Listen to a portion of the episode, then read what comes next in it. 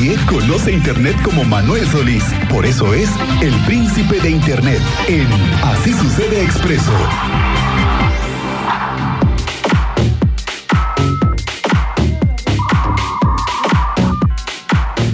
El príncipe del Internet, Manuel Solís. Bienvenido, señor Manuel. Le agradezco mucho, le agradezco mucho, El teniente. que se la sabe, sabe. El que se la sabe, sabe. ¿No trae unas ahorita?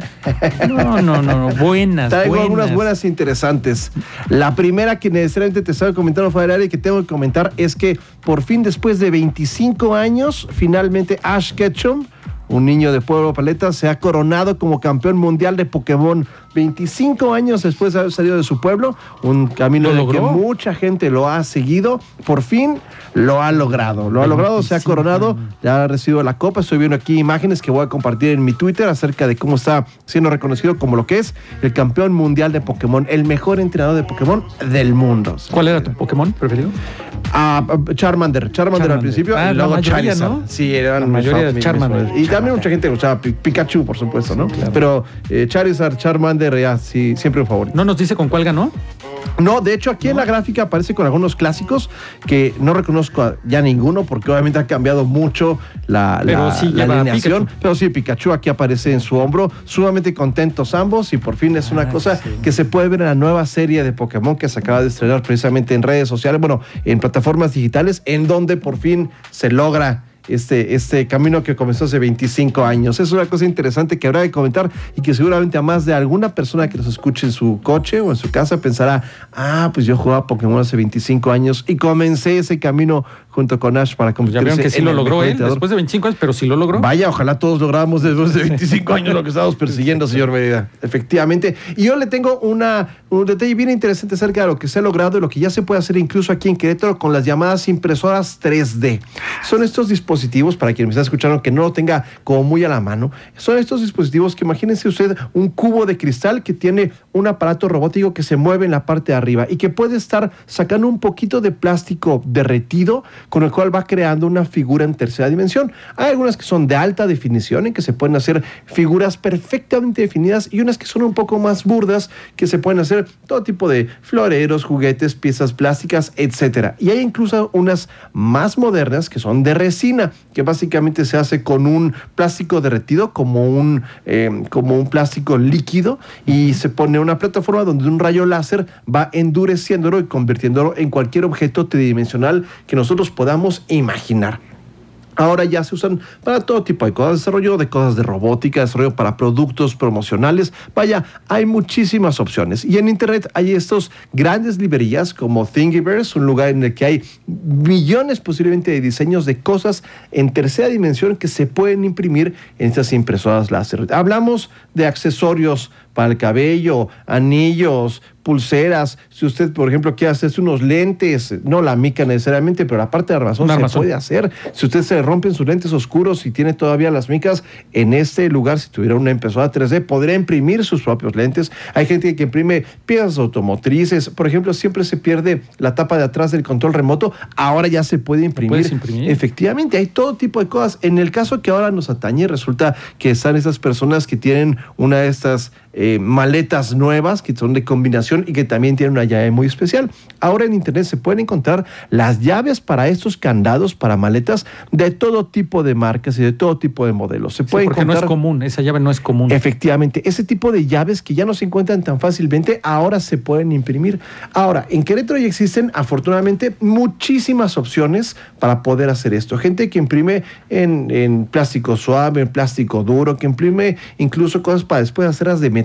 Vaya, las opciones son infinitas. Si usted que me escucha quiere comenzar en este largo camino y en este hobby completo que es la impresión de 3D, la forma más fácil de hacerlo, la impresora más sencilla cuesta alrededor de entre 6 mil y 7 mil pesos. La definición no es la mejor y no va a poder construir piezas o increíblemente grandes o muy muy pequeñas, pero va a poder empezar a hacer, ya sabe, carcasas para celular, va a poder empezar a arreglar cosas. Se me rompió el extensible de mi teléfono, de mi, de, de mi reloj. Ah, pues puedo intentar hacer uno. Vaya, es una cosa que es sumamente divertida desde el punto de vista de la manufactura pero también desde el punto de vista del diseño. Si a usted le gusta el diseño en tercera dimensión, tiene esta imaginación espacial para crear cosas, ahora ya hay muchas personas que pueden bajar los programas para poder hacer sus figuras tridimensionales y contratar a alguien más para que las imprima. Entonces, vaya, es una cosa muy interesante que está cambiando pues gran parte de la industria de juguetes, de plásticos, de todo tipo de cosas.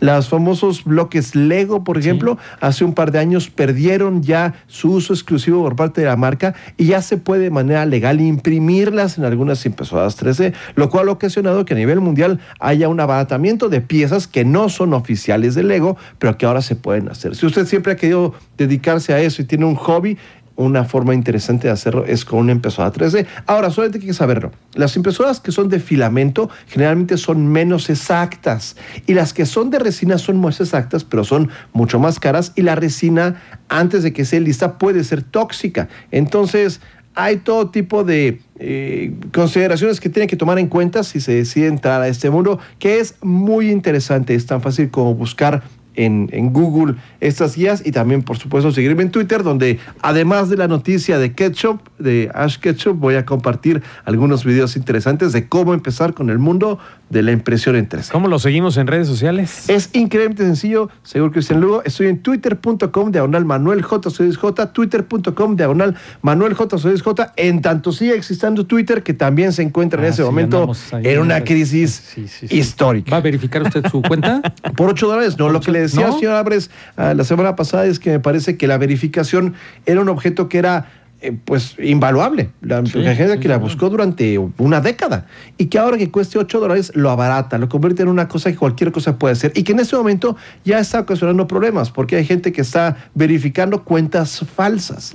Entonces, un ejemplo muy interesante, nada más para terminar, alguien verificó la cuenta, una cuenta falsa, de un laboratorio internacional que hace insulina. Uno de los más grandes laboratorios internacionales hicieron una cuenta falsa y dijeron que la insulina, que usan millones de personas en el mundo, va a ser gratuita a partir de ese momento, lo cual es completamente falso. Pero esto ha ocasionado que las acciones de esta empresa hayan perdido completamente durante el día de hoy. Perdieron literalmente millones de dólares por alguien que hizo un tuit falso verificado con ese sistema pues falloso, malo. este, los 8 dólares. Y básicamente que no está listo para sacar el aire. Es una estrategia que crees que no funciona. Me parece que Elon Musk está más descontrolado que nunca. Sin embargo, hay cosas que ha dicho, cosas que se han eh, acontecido, que se han ese, trascendido, como se dice, acerca de, los manejos internos que prometen que puede haber una sorpresa interesante ahí, porque quieren hacer de Twitter una maquinaria para hacer pagos.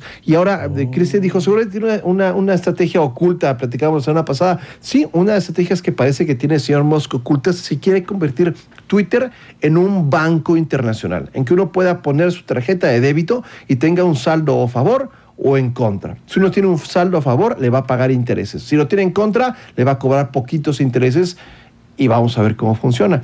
Es poco probable que pueda dar el brinco, a lo mejor son ideas que no van a ningún lado, pero en una de esas, Elon Musk, como decía la semana pasada, tiene esta forma de eh, perder ganando, o sea, que falla y con eso termina ganando, lo cual es un talento rarísimo.